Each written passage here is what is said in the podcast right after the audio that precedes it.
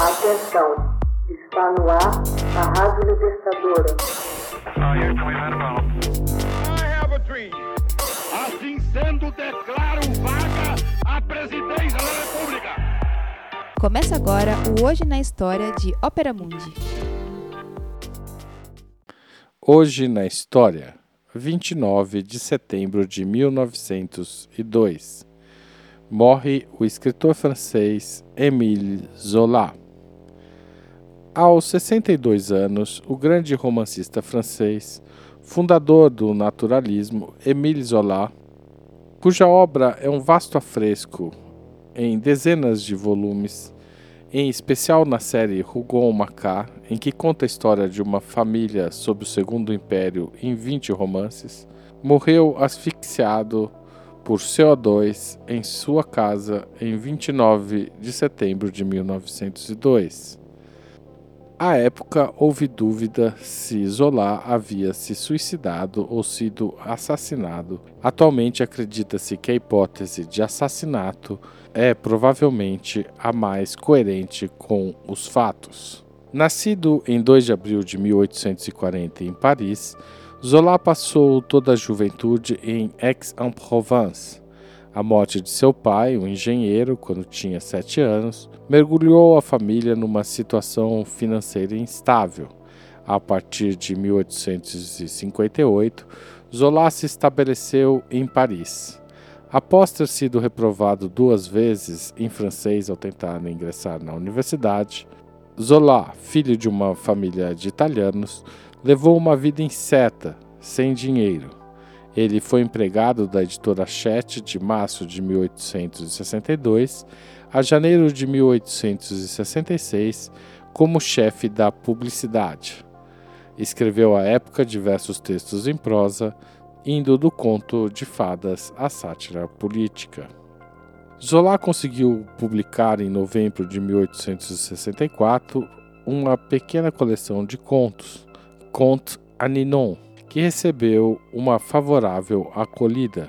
Em 1865, conheceu aquela que viria a ser sua mulher, Alexandrine Meley. Decide então viver da pena. Em 1867, chega a seu primeiro sucesso com o romance Thérèse Racan.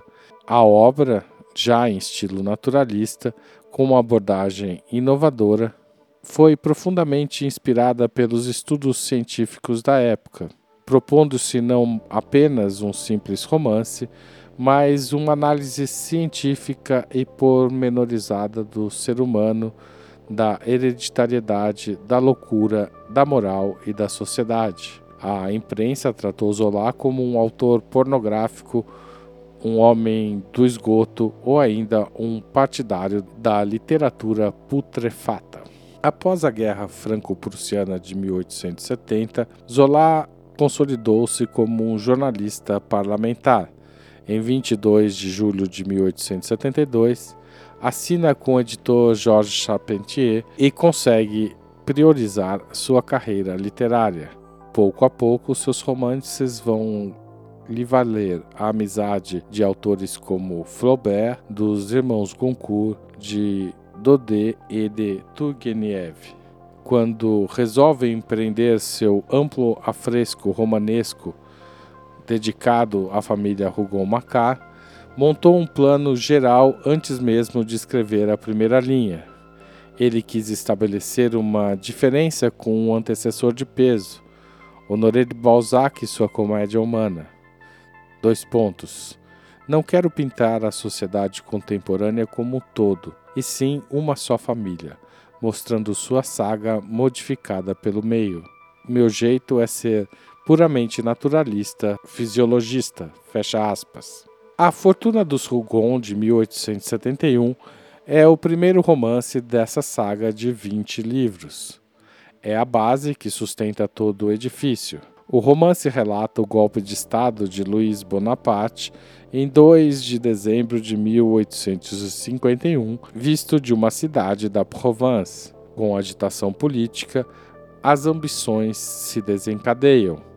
Dois ramos rivais de uma mesma família, os Rougon e os Macquart, se enfrentam.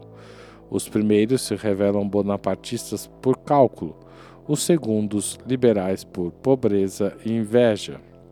Entre os principais romances da saga dos Rougon-Macquart estão O Ventre de Paris, L'Assommoir, A Terra, Naná e, em especial, Germinal, de 1885, a obra máxima da série, que descreve as condições de vida subhumanas de trabalhadores de uma mina de carvão.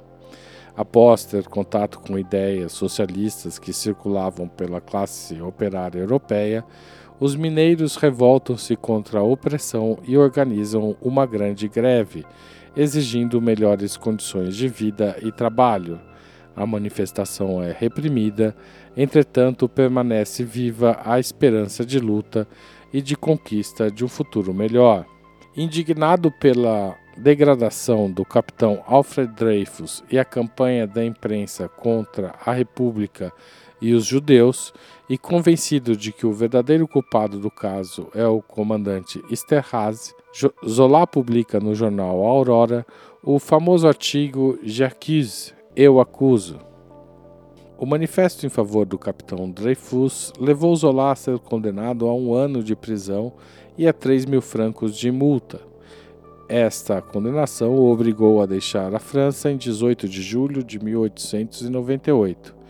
Em 1899, Zola retorna à França, já excluído da Ordem da Legião de Honra e abandonado por parte de seus leitores.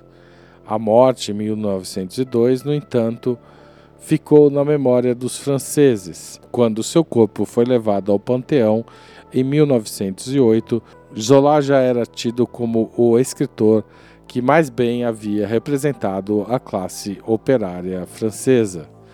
Hoje, na história, texto original de Max Altman, locução de Haroldo Cerávulo, gravação Michele Coelho, edição Laila Manoeli. Você já fez uma assinatura solidária de Opera Mundi? Com 60 centavos por dia, você ajuda a manter a imprensa independente e combativa.